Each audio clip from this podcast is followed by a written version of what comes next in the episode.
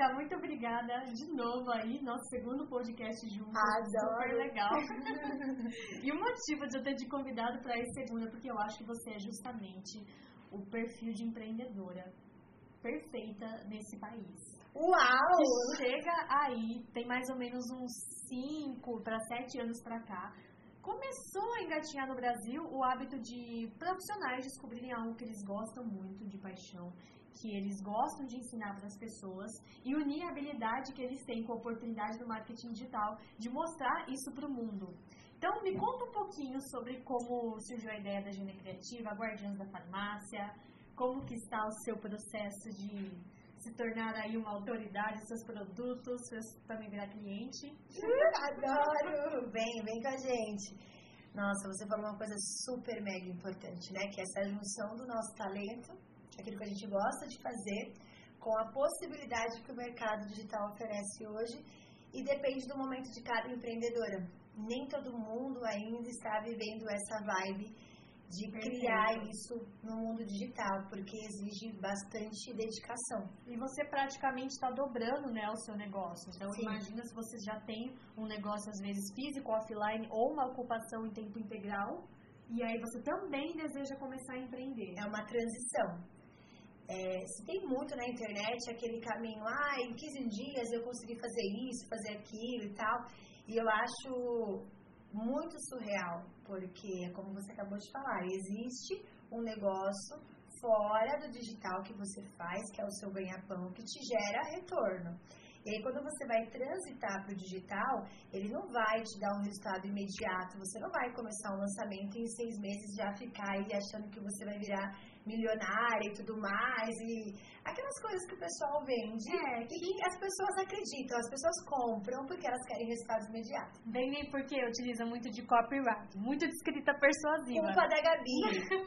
Mas a história, praticamente, não tem como fugir da história de como começa um negócio. Isso. Assim, não é porque é no digital que é escalável de forma absurdamente simples. Não tem como você apostar não. que vai investir 100 reais, que vai retornar mil reais, um ROAS aí, um retorno de investimento de anúncio de múltiplas vezes. Demora. Então tem que ser realista, como todo negócio demora. Sim. É um novo negócio. É um novo negócio, exatamente. É um novo negócio. E às vezes nós temos a visão de que no online é mais fácil porque é no online. Mas será? Por exemplo. Não é fácil, gente.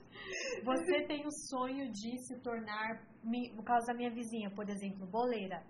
Ela faz bolos e doces e queria expandir o negócio dela que é físico. Então a forma com que ela entrou mais rápido, de expandir rapidamente o negócio, foi começar a bater de porta em porta, vender os doces inclusive no semáforo. Nisso ela ficou conhecida no bairro e hoje ela recebe pedidos de forma passiva, ela não precisa mais sair de casa. Só que ela conseguiu escalar isso em questão de semanas porque não existia uma boleira e uma doceira naquela região. Exato. Mas no digital já fica diferente, porque para pôr no digital precisa de muita coisa, não é? E dependendo do segmento, no meu caso, que é o marketing, que é a comunicação, que é vídeo, tem bastante concorrente.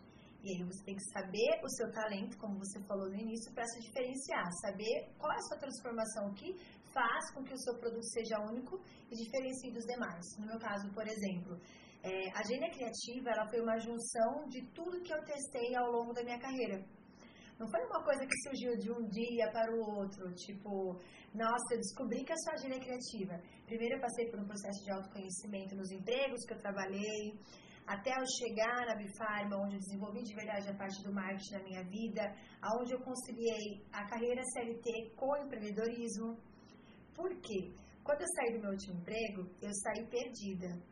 Eu não tinha uma formação acadêmica, mas eu tinha sete anos de experiência em liderança na parte comercial, essas coisas, juntando desde os meus 16 anos. Então, eu tinha uma bagagem, vamos dizer assim, mas eu não tinha formação. E o mercado, ele é injusto. Se você tem formação e não tem experiência, se você tem experiência e não tem a formação, fica difícil essa equação, é bem complicado o mercado. E aí, nessa fase, quando eu saí, eu queria fazer gestão de qualidade. Já tinha meio que mudado o que eu queria antes. Porque eu trabalhei muito com a parte de reclamação de cliente, né? Hum. Desenvolvi essa habilidade que eu não tinha. E aí, olha só que loucura, Gabi. Eu ia fazer a prova na Uninove para fazer a faculdade. Eu tinha 24, 25 anos. E aí, eu adorava a redação, sempre fui boa para escrever. Fiz a prova, que era só uma redação, e eu estava tão louca naquela época de ansiedade, eu esqueci de colocar o título na redação e eu fui reprovada na Uninove por não colocar o título. Olha que absurdo, eu só lembrei depois. Vai ficar com raiva, hein? Eu fiquei com muito ódio. Gente, na Uninove, por favor, eu não coloquei o título. Não passei na prova. Aí eu falei, não vou fazer mais esse, esse curso também. E aí, eu tava em casa nessa não época. destino, só podia ser destino. Não era pra eu entrar. Aí eu tava em casa, desempregada, que eu saí da empresa. E acabei engravidando do meu segundo filho, Caleb, que eu queria engravidar há um ano atrás e ele não aparecia, não era a hora. Mas eu não acredito, agora eu engravidei. Eu falei, é por isso que eu fui aprovada na faculdade, né? Como que eu vou fazer faculdade? Bom, eu poderia fazer, que naquela época a minha crença era mais ou menos assim. Aí aconteceu, Caleb nasceu, quando ele nasceu, eu passei um período muito em casa, tentando ser aquela mãe do lar, que eu descobri que eu nunca nasci para isso. Eu sou mãe, uma mãe super presente, mas desapegada, essa mulher de negócios. Esse processo também aconteceu nessa fase, essa descoberta, que eu não nasci. Eu queria, tinha aquela dualidade da referência da minha mãe que sempre trabalhou e a referência da minha madrinha que sempre cuidou de casa, preparava o almoço, colocava o nosso prato. Tinha esse conflito. Mulheres têm superpoderes de ser quem elas quiserem. Exatamente. E aí eu escolhi também viver isso. Foi gostoso, mas mostrou pra mim que não era aquilo 100% que eu queria viver. E também, provavelmente, você não teria essa consciência se Se eu não tivesse vivido. Exatamente. Aí comecei, uma amiga minha que trabalhou nessa outra empresa comigo, estava na Mary Kay. Eu sempre amei maquiagem, sempre fui vaidosa. E ela, como eu tinha a base da, do comercial, ela me levou para Mary Kay. Comecei a fazer Mary Kay quando o Caleb tinha uns oito meses. Foi aí que eu despertou a minha habilidade de negociar, porque mesmo outra empresa eu tinha esse conhecimento, mas não estava claro, sabe? Assim. Uhum. E aí o que, que eu fiz? Ah, eu quero, como sempre, eu levo tudo muito a sério, eu vou muito profundo nas coisas que eu faço. E aí eu falei, vou fazer um curso de empreendedorismo no Sebrae. Porque eu quero alavancar a Mary Kay, eu quero virar diretora, eu quero ganhar dinheiro com a Mary Kay. Tava amando fazer o que eu tava fazendo, mesmo sem ganhar muito dinheiro, porque eu não tava ganhando ainda. E aí fui para um curso gratuito do Sebrae, fiz um curso online e lá no curso eu descobri o quê? O marketing. Nossa, foi demais aqui. Aí eu, eu descobri os quatro P do produto. Aí tinha aquela parte de analisar o comportamento humano tal, lançar um produto, um produto físico. Eu falei, caraca, gostei desse exercício, gostei disso. Vou pesquisar as faculdades. Aí procurei gestão comercial, tudo. E aí eu vi a grade curricular do marketing. Eu falei, meu, é marketing que eu vou fazer. E fiz uma coisa que muitas pessoas na época julgavam, que eu estudei à distância, minha faculdade foi online, Que hoje é. Que hoje todo mundo faz, mas Só que é isso. na época que eu fiz não era, era uma coisa nova, né? Tudo que é novo, a gente, tudo que é desconhecido, a gente desconfia. Estudei muito, tive vários contratempos na época, porque eu perdi meu notebook, uma longa história que fica para outro podcast. Enfim, e aí nessa fase foi que eu descobri que, caraca, eu não podia me dedicar só a Mary Kay. A padaria não pode viver só de pão. Eu não posso estar limitada apenas em um produto. E juntou com o pensamento que eu tinha quando eu saí da Mais. Falei, cara, eu me dediquei anos àquela empresa, não fiz nada assim além para eu ter um plano B. Começou a me trazer esse start. E aí, quando eu decidi fazer faculdade de marketing, comecei a estudar e entrei na Bifarma para a área de endomarketing, eu já entrei com aquela consciência. Eu vou entrar aqui para aprender, né, aplicar tudo que eu estou conhecendo, mas eu não vou investir apenas na Bifarma. Eu preciso fazer meu plano B e quando eu sair daqui, eu só vou sair para viver do meu negócio. Essa foi a minha mentalidade. Na entrevista com a Renata na época, eu falei a mesma coisa para ela e eu nunca escondi da Natasha de ninguém que esse sempre foi meu objetivo. Só que eu entrei lá para fazer a diferença. Eu fiz o meu melhor e continuo fazendo o meu melhor. E em paralelo, aí quando começou em 2016, depois de concluir a faculdade, fazer a formação em coach, eu comecei a fazer o meu plano B, que era atender mulheres. E não foi só mulheres, eu atendia homens e mulheres. Mas sempre vinha mais mulheres. Conectavam mais com você, né? É. Tá faltando, eu acho. Eu não, pelo menos não consigo encontrar homens no mesmo ramo. Pelo menos ainda não encontrei uma grande autoridade. É. Fica a dica, farmacêutica. É, fica a dica, fica a dica. Então, as mulheres têm essa tendência porque as mulheres acabam empreendendo até muito mais antes que os homens, por necessidade da maternidade, um monte de coisa. Ela acaba despertando esse interesse para ter flexibilidade por conta dos filhos. Não quer dizer que é uma regra, mas existe um estudo que valida isso, que as mulheres acabam por conta disso. Porque, é, por exemplo, igual eu, quando eu entrei na Bifarma, o Caleb tinha 3 anos. Ele era pequeno. Antes de entrar lá, fiz uma entrevista para manter aquilo que eu já fiz na outra empresa, na empresa do meu irmão, inclusive. Só que o Caleb tinha nove meses. Eu fui aprovada. Eu tinha experiência, eu tinha tudo, só não tinha faculdade, mas a vaga não estava exigindo isso. Só que a questão de ter um filho pequeno me reprovada. Isso acontece muito em várias empresas. Por um lado eu entendo, porque, né, tipo, é difícil. Estamos, por mais que as pessoas não entendam muito, mas estamos numa estrutura sim patriarcal. E aí a responsabilidade sempre é da mãe e as empresas entendem muito bem isso porque essa cultura do mundo acontece e se aplica à empresa. Então é a mãe que leva o filho para o médico, é a mãe que leva para tomar vacina. E se a mãe pede ajuda para o marido, ajuda, que nem é ajuda, né? Mas tudo bem. Que pede para o marido ou pede para a avó, ela é uma mãe que só foca no trabalho e esquece dos filhos. É um conflito muito louco. Mas enfim, então eu fui reprovada quando eu entrei na Bifarma, o Caleb tinha três aninhos. Eu estudava ainda, foi, também foi difícil para mim. Só que mesmo assim, com o Caleb pequeno, tinha a Júlia, a Júlia tinha uns nove anos, eu fazia a Bifarma, depois que terminou a faculdade e tal, e atendia é, clientes. É, eu ia até o espaço dos clientes, porque eu não tinha minha sala ainda, e fazia, na verdade, mais um coach de comunicação e coach de carreira. Quando você iniciou a parte de empreendedorismo Isso. Fazia um porque é a base que eu tinha. Pega o marketing com o coach, vira isso. Foi no presencial. No presencial. E eu usava a internet desde a época da faculdade, quando eu fazia a faculdade de marketing. Na verdade, eu usava o Facebook para divulgar o meu trabalho e meu conhecimento. Porque conforme eu fui estudando, e eu fui entendendo a parte de divulgação de marca. Fui ap aprendendo sobre branding também. Depois eu estudei um pouco mais sobre isso. E aí eu e a vontade de contar, essa é a parte. Essa é a parte. A vontade de contar para o mundo que é aquilo que eu estava estudando poderia ajudar muitos empreendedores. E ao meu redor tinha muito empreendedor, muito, mas muito, muita gente. E eu não digo pessoas com condições e privilégios, porque é importante falar disso. Estou falando de pessoas que estavam empreendendo por necessidade, cara. Porque estava desempregada e tinha ali que fazer o seu movimento como PJ. Parece que você começa a atrair esse tipo de pessoa quando você identifica que é isso que você veio fazer. É isso. Ou começa a encontrar o seu público dessa forma. É assim que eu fui descobrindo o meu público. Só que eu falava com todo mundo.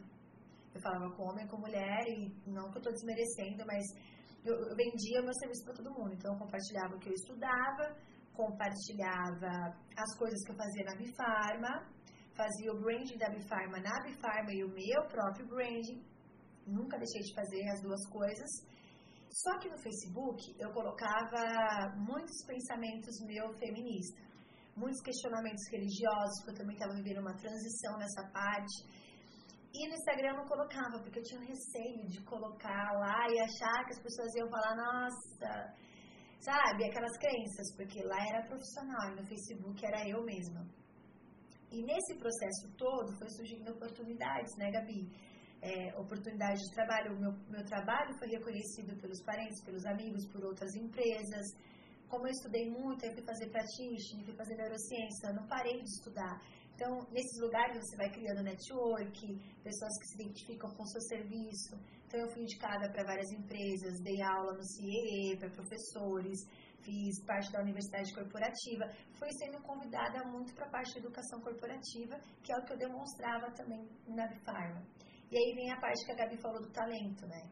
O meu valor dentro de uma analista comportamental e disco e tudo mais, teórico, ele é muito alto. O que isso significa? Eu adoro estudar e compartilhar conhecimento. Para mim, compartilhar o que eu aprendo, ele é natural, ninguém precisa me obrigar. Por isso que eu tinha vontade de compartilhar.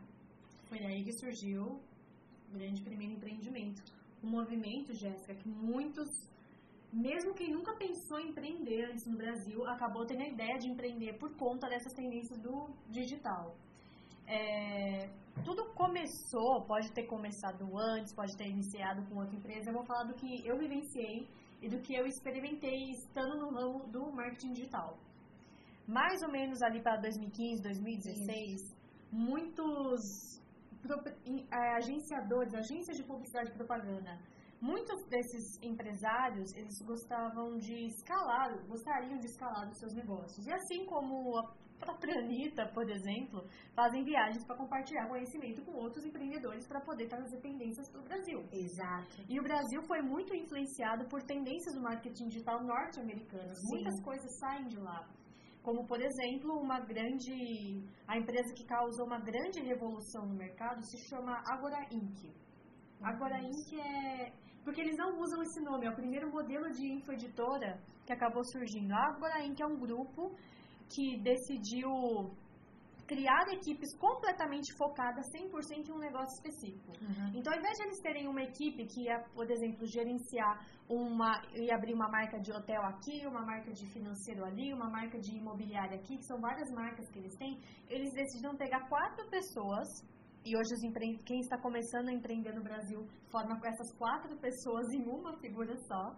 Eles decidiram pegar quatro pessoas para focar em cada um dos negócios.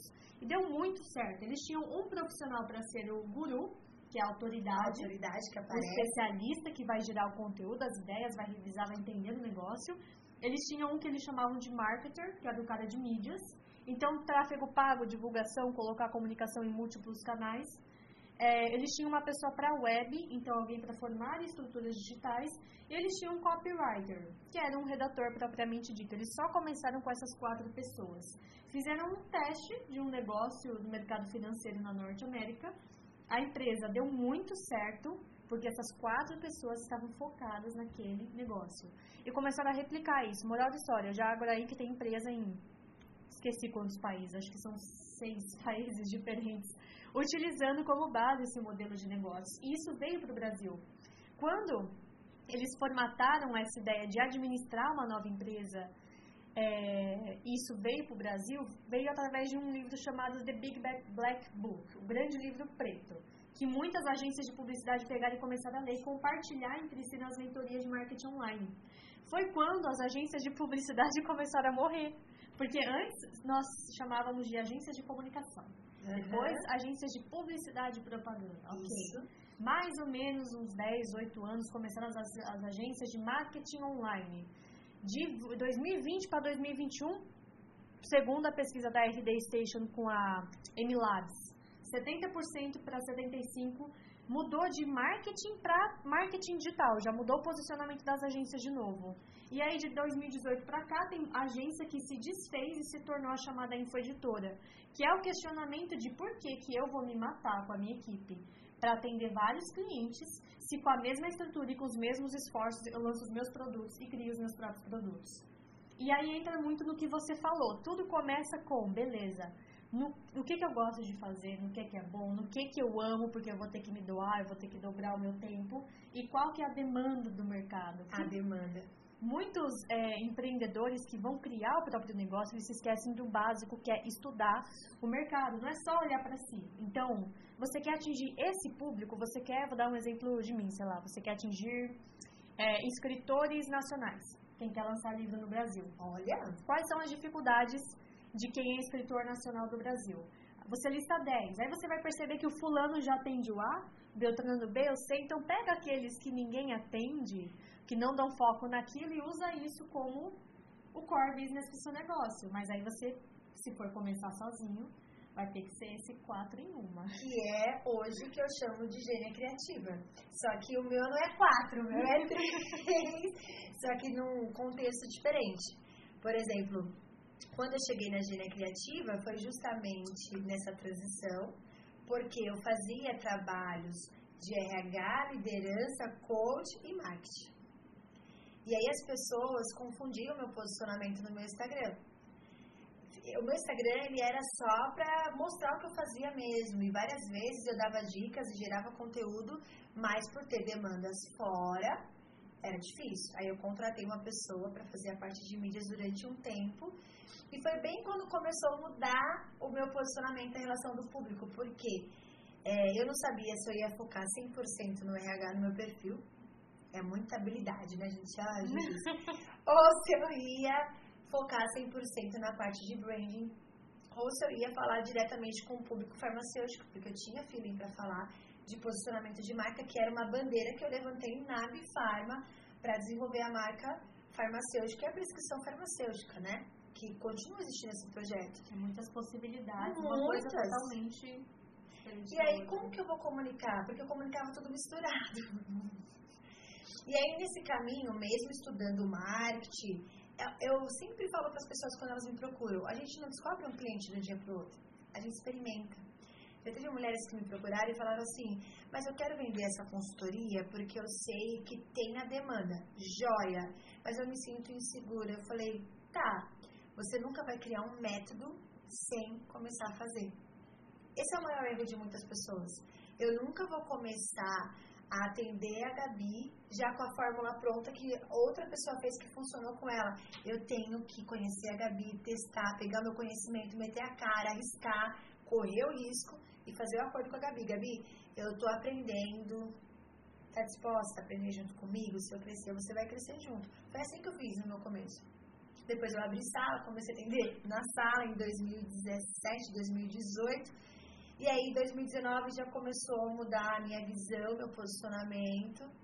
E quando chegou 2020, como você falou do marketing digital, o TikTok foi a chave da minha virada. É muito louco, né? É, muitas pessoas da área do marketing não acreditavam nesse movimento que o TikTok ia fazer, porque era para adolescente. E até hoje tem um pouco de medo Muito. disso. E muitos têm essa visão sobre o TikTok. Eu só vou colocar lá se for para falar, conversar com o público jovem. Meu, tem muito médico, tem muita gente. Tem até pet agora. Tem muita coisa. E eu comecei. Comecei. E a gente sabia, é óbvio, a tendência é que o Instagram ia imitar. Se bombasse, ele ia imitar. Então, eu fui uma das primeiras. É, dentro da farmácia, eu arrisco a dizer, porque eu não conheci nenhuma farmácia que começou na pandemia a fazer vídeos criativos através do TikTok. Eu fui uma das primeiras a, a seguir esse risco de verdade. E a minha sorte, a minha alegria e tudo mais é que a Natasha tinha essa mentalidade de ver junto comigo. E mesmo assim, né, alguns farmacêuticos não queriam, porque é o medo do julgamento, mas a gente fez. E a gente se preparou, eu fui me especializando mais nisso, porque eu já gostava. Lembra que você falou sobre a questão da redação? Eu sempre escrevi muito na infância, eu gostava dessa parte também. Eu tinha muita referência de teatro que eu fiz na igreja, eu fiz fora da igreja. Eu gostava de atuar. E essa minha parte estava escondida no coach de carreira e de comunicação e na parte de empreendedorismo. Ela estava escondidinha. Na, era a minha essência, mas ela estava perdida ali. Ela não, eu não tinha explorado. Os meus vídeos, eles eram formais. A maneira como eu comunicava tinha energia, tinha intensidade, mas tinha muita formalidade, que era uma coisa que quando eu entrei no marketing eu buscava quebrar. Então, assim, eu quebrei uma parte daquilo, mas tinha uma outra parte oculta. E com o TikTok começou a florar, começou a voltar para gente, no TikTok eu consigo já editar, colocar o efeito, fazer tudo, não preciso mais ir lá no computador, tá tudo na minha mão, posso ser atriz, posso ser isso e comecei a estudar, eu já tinha estudado sobre storytelling, comecei a pegar mais livros, comecei a modelar os vídeos criativos, porque criatividade também vem sobre co-criar, sobre você olhar e ter referências, as pessoas pensam que não. E aí comecei a pegar as ideias do storytelling da Bifarma, do posicionamento farmacêutico e fazer esse conteúdo. Só que no meu perfil, eu parei, eu compartilhava as coisas em paralelo, mas eu parei e comecei a mostrar o momento que eu estava vivendo da minha separação. E aí aquilo que eu colocava no Facebook, que era sobre uma visão mais feminista e da religião e tudo mais, eu comecei a colocar no meu perfil. E aí as mulheres começaram a se associar, a se ver em mim e parabéns, nossa coragem. E aí tudo vinha no oculto, porque tudo que eu falava, elas não tinham coragem. E muitas delas empreendedoras. E no processo que eu fui atendendo cada mulher empreendedora, eu fui vendo, meu, elas têm que atender o cliente, precisa pensar em fazer conteúdo, nem todas conseguem pagar um social media, mas ao mesmo tempo ela tem que aparecer. E aí foi surgindo tudo aquilo que eu aprendi no coach, na parte de metodologia ágil também. E eu fui juntando tudo aquilo, porque isso envolvia no atendimento, agenda, horário para fazer vídeo, horário para fazer aquilo, que eu aplicava na Bifarma. E comecei também a aplicar nas minhas clientes e falar sobre empoderamento feminino no meu perfil.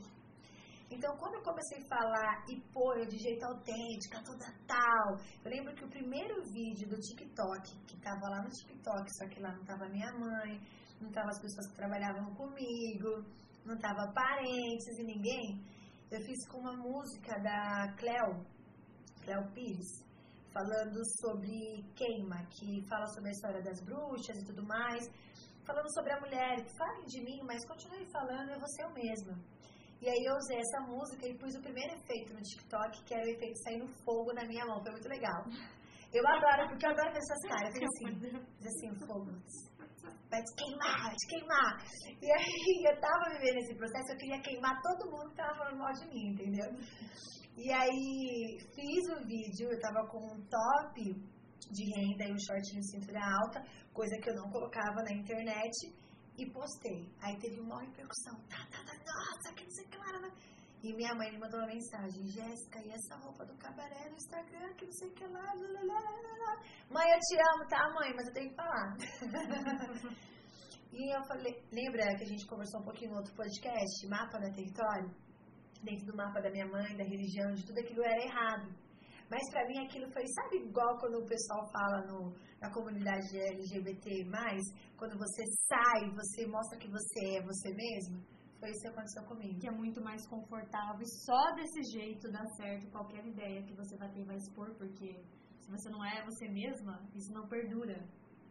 Ouso dizer que não perdura nem semana, você não mantém consistência, porque não tem como. Não. E aí, depois desse vídeo, eu comecei a fazer mais, faz, fiz muitos deboches e criei, e criei muitas questões em relação a relacionamento. Fui chamada para fazer live sobre separação, vivi um processo de autoconhecimento no meu feminino muito grande, até na parte íntima, que às vezes as mulheres não falam, na parte da sexualidade também, tudo. Foi um processo de cura, de autoconhecimento em outro nível. Eu sempre brinco, a gente passa por várias etapas na vida e o processo de autoconhecimento e cura vai junto. Depende do que a gente quer viver naquele momento. E aí surgiram os convites para trabalhar em projetos com as mulheres, as mulheres me procuravam mais vezes, e aí essa parte é legal da gente pensar, o reconhecimento do público. Às vezes você nem enxerga o poder que você tem, o talento que você tem, que pode virar um negócio, mas as pessoas estão vendo isso em você, estão te reconhecendo e desejando o que você tem. E isso pode virar um negócio. Por exemplo, para algumas pessoas, ah, empoderamento feminino pode virar um negócio super. Empoderar mulheres é uma coisa que tem muito a ver com o processo de autoconhecimento da sociedade, da evolução da sociedade. E se uma marca consegue, como você falou, olhar para essa necessidade e fizer sentido para a marca, ela bomba, ela cresce. O que foi que aconteceu comigo?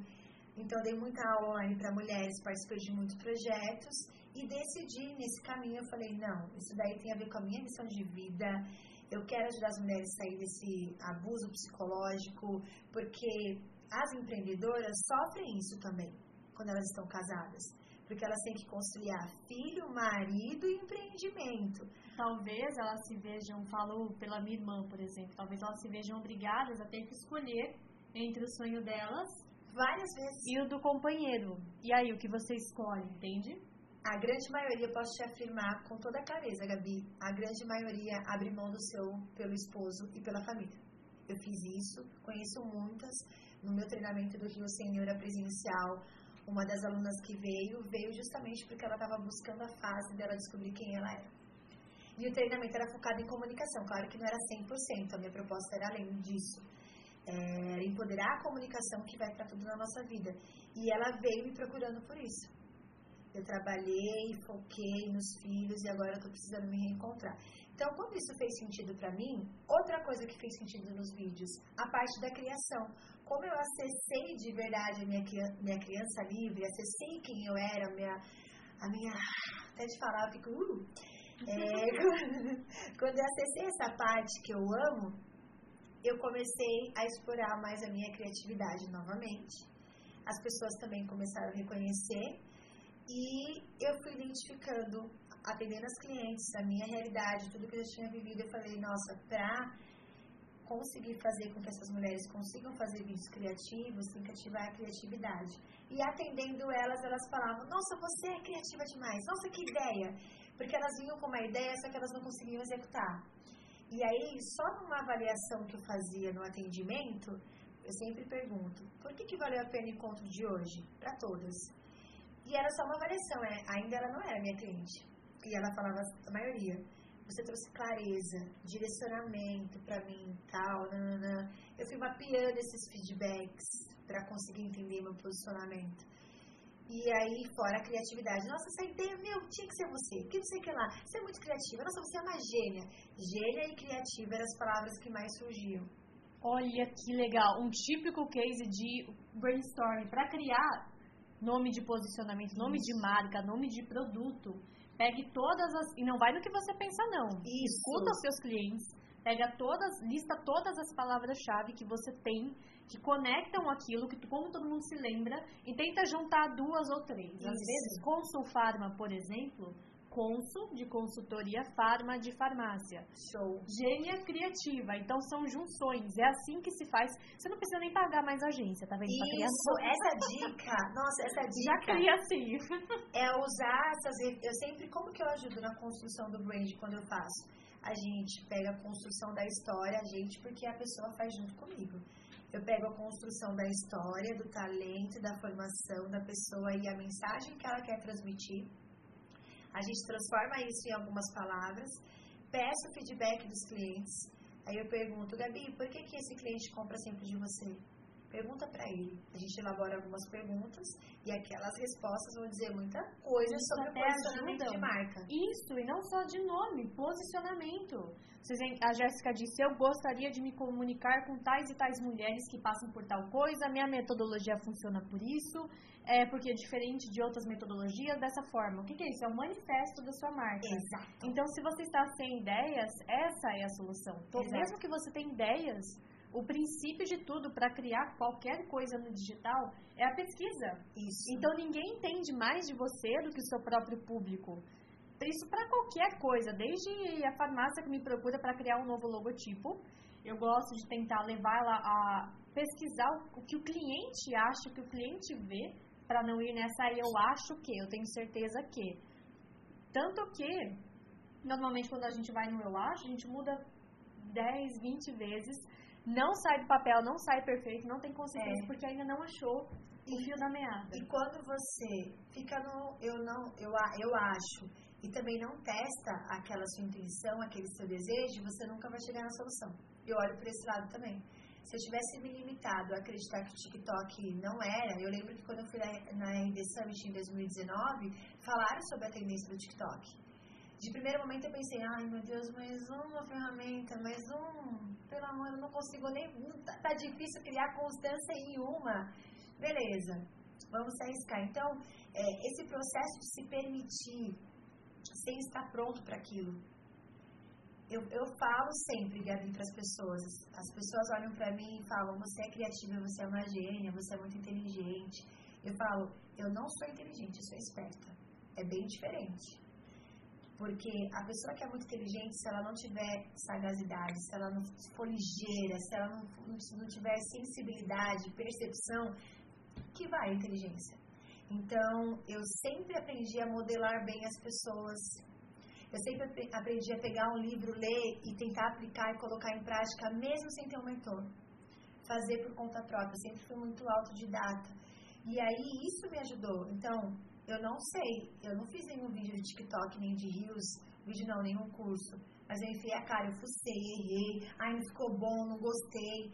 A minha primeira cliente, a Gisele, que inclusive quando eu dou aula de posicionamento de marca, é o exemplo da marca dela que eu faço.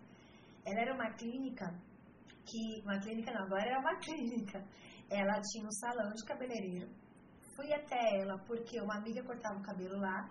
Hoje meu cabelo tá maior, mas eu queria um corte que eu usei durante muito tempo de lado, aquele mais batidinho também, que fez ah, parte. Ah, já fiz um corte aqui, dessa até aqui. Cabelo. Isso. Só que eu nunca achava alguém para cortar do jeito que eu gostava, para manter ele natural, porque meu cabelo é ondulado, eu gostava dos meus cachos e não gostava de fazer escova nem nada. Eu aprendi a me adaptar agora, ainda eu odeio ficar fazendo isso, mas amém.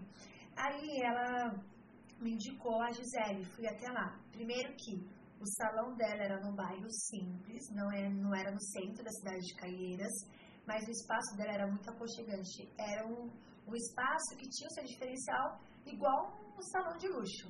A maneira como ela atendia, como ela se vestia. E o que me chamou a atenção dela antes de conhecê-la foi que no WhatsApp ela tinha um cabelo, tem ainda, afro, bem cacheado e autêntico. Quando eu olhei aquilo, eu falei, ela vai saber entender o que eu quero no meu cabelo.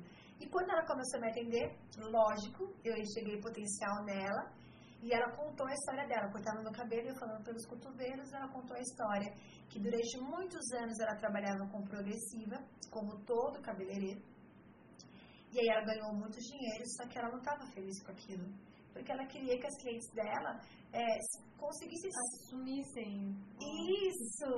Que assumissem. E aí, o que, que ela decidiu? Guardar dinheiro. E ela entendeu que, o, que fora o cabelo existia vários problemas no couro cabeludo. Aí ela decidiu fazer o quê? Terapia capilar. Então ela pegou o dinheiro que ela foi adquirindo, fez terapia capilar e começou a se posicionar como terapeuta capilar.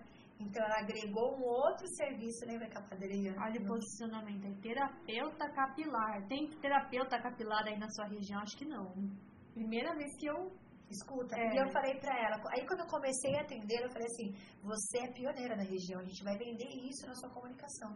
Você é a primeira especialista da, da, da região que faz isso. Tanto que ela criou o símbolo, colocou na, nas divulgações dela como a primeira na região que oferece esse tipo de serviço. E aí que a gente criou no posicionamento de marca dela sobre a parte do cabelo, que ela traz autenticidade para a mulher. Então a mulher quando chega no salão dela, ela vai sair autêntica. E tem a ver com o empoderamento da comunicação é, da, da mulher. Esse processo que a sociedade viveu das transições do cabelo ela pegou bem esse momento. Como tudo é um processo, né? É um conjunto. Um conjunto de fatores. Isso te dá, traz a clareza. Primeira coisa, experiência. Tenha clareza do que você quer passar. Segundo, importante você realmente transcrever o seu posicionamento. Escreva mesmo, leia para você, Isso. veja se faz sentido, pede para outra pessoa ler, para ver se está coerente, se tem alguma coisa ali que não dá para entender. Terceiro, tenta criar o seu nome que muitas vezes a gente chama de big idea, a grande uhum. ideia que vai ser o norte, a sacada da comunicação, então terapeuta capilar, gênia criativa e por aí vai. E, claro, faça a pesquisa, que é a validação. Não adianta eu conversando, a minha irmã, por exemplo, ela está desenvolvendo um produto direcionado para a mulher que se perdeu no processo da maternidade. Uau. A mulher que abriu mão dela mesma, esqueceu que ela é ela e olhou só para o filho. E nunca parou para perceber que todo o foco estava na vida do filho. Então, ela está criando um produto para ajudar, e ela é esteticista, ela trabalha com autoestima. Que maravilha. Mas mesmo cuidando da autoestima das outras mulheres, ela não percebeu isso nela. Eu dei uma sacada para ela quando eu fui visitar, falei para ela, não sei se você percebeu, mas tudo bem, a gente ama o Noah, mas tudo está sendo direcionado para o Noah. Aí ela parou assim, parou, congelou, porque não tinha ainda parado para ouvir falar sobre isso. Mas, antes de ela transcrever o que ela vai oferecer no produto, ela está no processo de pesquisa.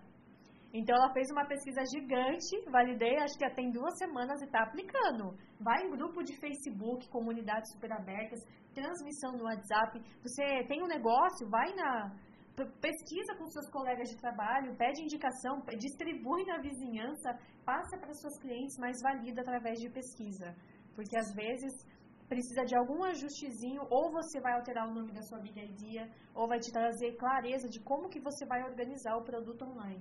E o que você falou da sua irmã, e é o mesmo exemplo da Gil que eu passei, o processo que a própria empreendedora e a futura autoridade do produto digital vive que é o que vai vender mais no posicionamento da marca. Então, se a sua irmã passou por isso, ela tem uma verdade, essa verdade que vai se conectar. Porque no fundo, no fundo, a gente não compra os produtos, a gente compra as histórias, as conexões. Então, eu poderia falar de empoderamento, mas se eu não tivesse vivido tudo que eu vivi, eu sempre fui feminista desde pequena, depois eu fui analisar, sempre tive esse comportamento mas eu precisava viver outras coisas para dividir, né, ser o divisor de águas na minha vida para eu entender, poxa, isso pode virar um movimento, pode virar um negócio, juntando com marketing e tudo mais. E foi isso que aconteceu. E na Gi, para concluir a parte dela, o exemplo dela, ela entendeu e fortaleceu a comunicação dela hoje. Hoje ela mudou para o segundo lugar no centro de Caieiras mudou agora como a Hair Clínica Capilar. É uma clínica, ela tem psicóloga. Clínica capilar. Ela Ai, tem. que incrível! Muito top, não é? Ela tem coach lá, psicóloga, faz, tem manicure, tem a parte do cabelo, ela é especialista em luzes. Ela fez agora, eu vou te mandar depois o direct dela. Ela fez agora um espaço super aconchegante, que é o espaço para mulher, que ela sempre quis. E ela sempre teve um diferencial, desde quando ela era bem, bem pequena em termos de estrutura. Ela servia chá, bolachinha, sempre teve uma, ela sempre teve uma visão mais aconchegante, mais especial de experiência, sem ela ser do marketing. Ela já gerava experiência nas clientes, na, na, na loja física, sem entender essas coisas, de forma intuitiva, como muitos têm também. Então, olha a expansão de mente porque você tem que mudar o seu mindset. E outra, ela nadou contra a maré, ela não faz progressiva. E, gente, essa parte é extremamente importante. O nosso posicionamento, ele vai fazer isso. Independente do segmento que você atue, até na farmácia de manipulação. Ah, eu quero me posicionar, sei lá, para a área de nutrição e ser fiel, eu vou perder outros clientes. Então, assim, quando eu me posicionei, muitas pessoas pararam de me seguir muitas pessoas. Faz parte. Você faz não parte. quer que elas te sigam. Você tá filtrando. E eu falava, tá bom, eu quero que venha quem tem que vir. Tá tudo ótimo. Mas dói no começo, porque a primeira coisa que você se julga, né? É, você sente rejeição. Nossa, rejeição. não é que querem. Quando na verdade o povinho que está lá no Instagram parou de seguir não é quem você está procurando. E aí ela poderia pensar assim também, Gabi, poxa, eu tô pegando dinheiro porque progressiva todo mundo quer. Então, nadar contra a maré e ter coragem de testar as novas coisas também é muito importante. E é necessário, porque também faz parte do processo da pesquisa. Se você vai se posicionar, digamos que tivessem três concorrentes na região com esse apelo, já não poderia ser. Faz parte do processo de pesquisa. As chances do seu produto dar certo com você indo mergulhar num oceano vermelho, que é um mundo cheio de concorrência, que usa o mesmo posicionamento, provavelmente vai ser muito complicado. Então, busca o oceano azul. É. É, é muito complicado. E quando você está igual no meu caso da Gênia Criativa, quando eu cheguei na Gênia Criativa, teve a ver com a minha história. E aí, o que, que é a Gênia Criativa? É a junção da investigadora poderosa, a produtora poderosa e a comunicadora. Mais ou menos o que você falou da outra empresa que trouxe referência para o Brasil em relação à parte de marketing digital e produto. A investigadora é responsável pela pesquisa, pela organização da agenda, por desenvolver os roteiros. O que eu quero falar? Mesmo que eu contrate uma agência, eu quero que ela transmita a minha verdade. Então, o que eu vou falar no roteiro? Como eu vou organizar? E pensando na mulher como ela sozinha no negócio, sem o social media, sem ninguém para editar. Você acaba sendo a sua persona. Exatamente. Então, aí esse, esse é o primeiro pilar. O produtor é, se eu já organizei tudo na minha vida nessa parte, fiz os meus roteirozinhos, pesquisei os vídeos do, do Rios que eu quero fazer, pesquisei os stories, já sei a ideia que eu quero transmitir, é só eu produzir. Eu ganho muito tempo com isso. Se organizo antes, na hora de produzir, eu já sei onde eu vou pôr o tripé, a luz que eu vou colocar, o que eu vou fazer, e aí sai a produtora. E a comunicadora é o momento de perder o medo de falar nas câmeras. É, a, é o nível de que eu já não tenho mais medo do que vão falar de mim se eu fizer um rio, se eu fizer uma dancinha, se eu fizer isso. E eu sou sem vergonha. Eu falo isso para as meninas. Ser sem vergonha. Você não tem medo de expor a sua autenticidade na internet. Então, foi esses três caminhos que, de forma inconsciente, eu fui fazendo e conduzindo as minhas clientes. Aí eu criei um método. O seu método é o próprio funil pelo qual elas mesmas vão passar. Exatamente. Primeiro você adere a ela, depois a ela, depois a ela. É, essa, foi, essa foi a ideia. E aí, se elas vivem a experiência das três, elas ativam a gênia criativa. Que você só conseguiu criar a gênia criativa porque você viveu essas etapas três. E continua vivendo, porque não tem como mudar. Hoje eu tenho social media no meu perfil, que faz três posts por semana. Mas eu, eu que defino a linha editorial com eles, eu que pego as referências dos vídeos, dos posts que eu quero utilizar, eu que escolho, eles mandam a copy, eu reviso as copies, eu tiro palavras que não fazem sentido, acrescento coisas, eu que defino os meus roteiros e faço os meus vídeos. O meu sonho, o meu desejo, que vai chegar logo mais nessa transição, é ter uma outra pessoa que consiga transmitir essa minha linguagem para facilitar. Por quê? Está surgindo muita demanda para mim. A minha capacidade produtiva vai diminuir, então eu vou precisar ganhar tempo. Então eu vou precisar de alguém que já trava o roteiro, sabendo quem é a gênia criativa de verdade, para eu só gravar. Para eu ser só autoridade.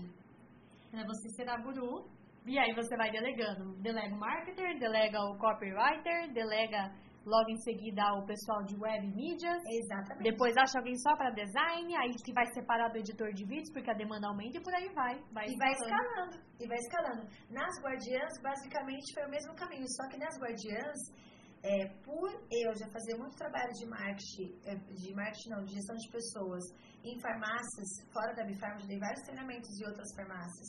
E a Natasha, por fazer também isso, já ser bem reconhecida, é, eu, ela que me indicava as clientes. Porque ela não atendia, ela só dava os treinamentos. E aí, nesse caminho, foi de um jeito muito natural. Ela me chamou, falou que surgiu uma demanda de uma cliente e que ela queria aprender junto comigo esse processo, porque treinamento ela fazia. Mas o atendimento individual, do coaching e tudo mais, eu sempre fiz e ela não fazia essa parte. E aí a proposta veio da parte dela. A gente já era muito parceira. Na verdade, é, a Natasha, além de ser minha chefe e tudo mais, ela foi minha cliente eu desenvolvi, eu desenvolvi o posicionamento dela, treinei ela para fazer vídeos. A gente aprendeu juntas, na verdade, muitas coisas, da própria Bifarma e fora da Bifarma. E aí o que aconteceu? Nesse processo todo, é, surgiu essa oportunidade e ela falou: Jéssica, vamos comigo? A gente começou primeiro a trabalhar, entendeu? Primeiro testar, que é o caminho de todo empreendedor. A gente começou primeiro a atender, igual você falou da mulher do bolo. Começou primeiro a fazer. E aí a gente foi testando o método, que a gente já tinha pela Bifarma, mas com uma farmácia de fora, os tamanhos das farmácias são diferentes. Erramos no começo também e vamos continuar errando até chegar no método 100%. E aí começou, aí desse movimento, vamos então pensar no Instagram, vamos fazer um canal no YouTube, a gente já tinha participado de treinamentos da Carol, fazedora de vídeos, que eu conheci ela primeiro que a Ana, aprendi muito com ela de forma gratuita e levei a Ana junto comigo. Fomos para esse treinamento. E depois fechamos uma mentoria com ela para iniciar o canal. E aí o brand do nome também. Então a gente pensou em tudo que a gente queria oferecer, escrevemos, tem todo um briefing que tem que fazer, né, de colocar para chegar. Aí chegamos no nome, Guardiãs da Farmácia. Por quê? Porque o RH tem esse papel de guardar a farmácia dos problemas relacionados ao colaborador. O líder tem esse papel de proteger o negócio, de conduzir o negócio de forma sadia. Então a gente foi colocando vários nomes, pegamos referência de águia, de um monte de coisa, de tudo que simbolizava e trazia o significado para aquilo que a gente queria oferecer. Até chegar nas guardiãs, foi uma construção nossa, juntas. Aí quando chegou no nome, a gente procurou uma designer para poder fazer o logo e também foi um processo, porque primeiro era uma águia, depois era uma asa, e não estava do jeito que a gente queria. E eu não sou boa em design, mas eu sou chata para analisar as artes. E aí eu, não, isso não tá, essa fonte não tá. E aí a gente chegou próximo da, da, das guardiãs, que transmitiu de fato a nossa mensagem do que a gente deseja e do que a gente entrega nas farmácias sobre trazer esse engajamento do colaborador, proteger o líder, é, proteger os próprios colaboradores, trazer essa harmonia dentro do negócio, porque o guardião ele está ali para proteger, né, para poder cuidar. Então também foi um processo de construção assim e nós também estamos caminhando para fazer produtos digitais por dois motivos. O primeiro motivo, que é, que é um valor muito meu, e a Ana está aprendendo isso comigo, é, monetizar o nosso conhecimento e não mais o nosso tempo. O que, que é isso para quem não sabe, né? Então, eu tenho um conhecimento e eu trabalho horas muito e horas. Interessante, muito interessante. Porque eu trabalho horas e horas. Vou fazer uma mentoria com a Gabriela. Uma mentoria de RH, por exemplo, que é a nossa. Ela dura. A gente fez uma primeira de seis e descobriu que não dá para ser seis, tem que ser um ano. Então, eu vou ficar um ano com uma farmácia, estruturando muitas coisas, dependendo do tamanho dessa farmácia. Eu fico um ano, eu fico presa um ano nessa farmácia. É bom, o resultado é bom? Beleza. Mas se eu quiser escalar, eu estou monetizando o meu tempo ali, entendeu? Agora, se eu transformar o módulo da minha mentoria numa formação, num curso perpétuo, por exemplo, eu estou monetizando meu tempo, porque aí eu posso escalar com esse curso, ter essa renda com esse curso e continuar fazendo as mentorias, só que num formato diferente. As mentorias elas vão ser esporádicas, por exemplo, como lançamento. A mentoria vai acontecer uma vez por ano ou duas vezes ao ano. Só que aí eu tenho pequenos produtos, que você manja mais do que eu nessa parte, na esteira de produtos. Que vão sendo mantidos no funil perpétuo. É, porque a gente perpetua, permanece com eles. Bom, dois super, super, super cases da Gênia Criativa e do Guardiãs. Nunca tinha parado para pensar por este ponto. Apesar de trabalhar com isso, mesmo que alguém não tenha uma estrutura no digital, já pode começar a escalar o seu conhecimento agora. O que, que é isso? É valorização. Para de pensar como quanto que eu vou cobrar pela minha hora e começa a pensar quanto eu vou cobrar pelo meu impacto. É isso aí. Amém. É bem isso. E aí quando e essa essa questão de mudar o posicionamento também vem a partir do que eu quero para o futuro. Eu sempre falei para as minhas amigas, eu trabalho muito, muito mesmo, porque você conciliar a CLT e as outras coisas não é fácil. Só que eu falava para elas, isso não é para a vida toda. E aí eu li vários livros do Gustavo Cerbasi, porque eu estudei educação financeira pessoal, e aí uma das coisas que ele falou em um vídeo que me marcou bastante, que é o livro Mais Tempo e Mais Dinheiro, ele fez junto com Pedro. Preciso ler. é, eu esqueci o nome do sobrenome dele, mas enfim. É um livro muito bom e ele fala que a gente ganha qualidade de vida quando a gente trabalha perto do emprego, a primeira coisa, porque você diminui o tempo de transporte, que foi o que eu fiz.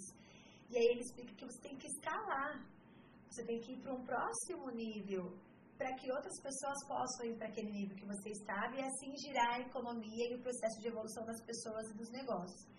E eu pensava muito no meu futuro, sobre a aposentadoria e tudo mais, e eu falava, gente, não, isso não vai ser para sempre. E o digital proporciona isso, quando você trabalha de forma certa. E é o que você falou, o que se vende no digital? Que primeiro você tem que ser uma autoridade muito foda, que você tem que ter lá 50 mil seguidores para você fazer os seus lançamentos, vender. Às vezes não é, quem tá te falando isso é porque tá tentando atingir um público que se preocupa com isso. Mas não é a realidade. Você está buscando pessoas assim assado. Reveja aquele briefing que você fez sobre você mesmo. Como que você vai se posicionar? Com quem que você vai falar? Se eu sou o seu público, por exemplo, eu não estou preocupada com quantos seguidores você tem. Então não caia nessa nos outros tentando te atingir com a copy dele. Se não é para você, você não é o público, não é para você. É isso, e é o que a gente faz é isso, não importa a quantidade. Hoje, com 500 e poucos seguidores na, no perfil das Guardiãs, a nossa agenda, a nossa capacidade produtiva já está estreita. Viu? Olha que top. E no da agenda criativa também. Depois do Rio Senhor, então, tá chovendo coisas para eu fazer. Então, eu preciso delegar, sim, e escalar. Só que organizar isso, que aí é um planejamento de projetos, toda aquela parte que a gente já conversou fora do podcast, que é necessário desenvolver. E aí a autoridade tem que participar, não tem como, senão não fica aparecendo a marca da pessoa. Exatamente. Então não importa quantos seguidores você tem, o que importa é o objetivo que você tem, pessoal e profissional. Se eu quero monetizar a própria Gi, é que ela não chegou nesse nível que eu já tinha proposto a ela, que é você constrói o seu estabelecimento aqui, treina bem as pessoas para fazerem tão bem quanto você. E aí você vai virar mentora de outras terapeutas capilares. E aí você vai monetizar você vai fazer o conhecimento daqui a pouco das terapeutas capilares. isso aí. É isso. terapeutas, por que não? É, então, e aí ela está escalando, criando possibilidades é que eu sempre tive, depois da experiência desse, desse emprego que eu falei, que não dá para você se limitar. Não quer dizer que você não é bom ou que você está fazendo um mal feito porque você não está focado. Eu estou focado. Qual é o meu foco hoje? Gênia criativa, guardiãs da farmácia e empoderamento feminino. É nisso que eu vou colocar a minha energia. Um, eu tenho a parceria da ANA. Se torna um pouco mais leve por ser uma sociedade, mas também é complexo, porque é um serviço que é mais complexo do que o da Gênia Criativa. Estou trabalhando com uma, empresas grandes. Na Gênia Criativa, eu trabalho com empreendedoras. Também tem empreendedoras que têm um nível maior de faturamento, de presença e tudo mais na marca. Só que aqui eu trabalho a parte comportamental também dessa mulher.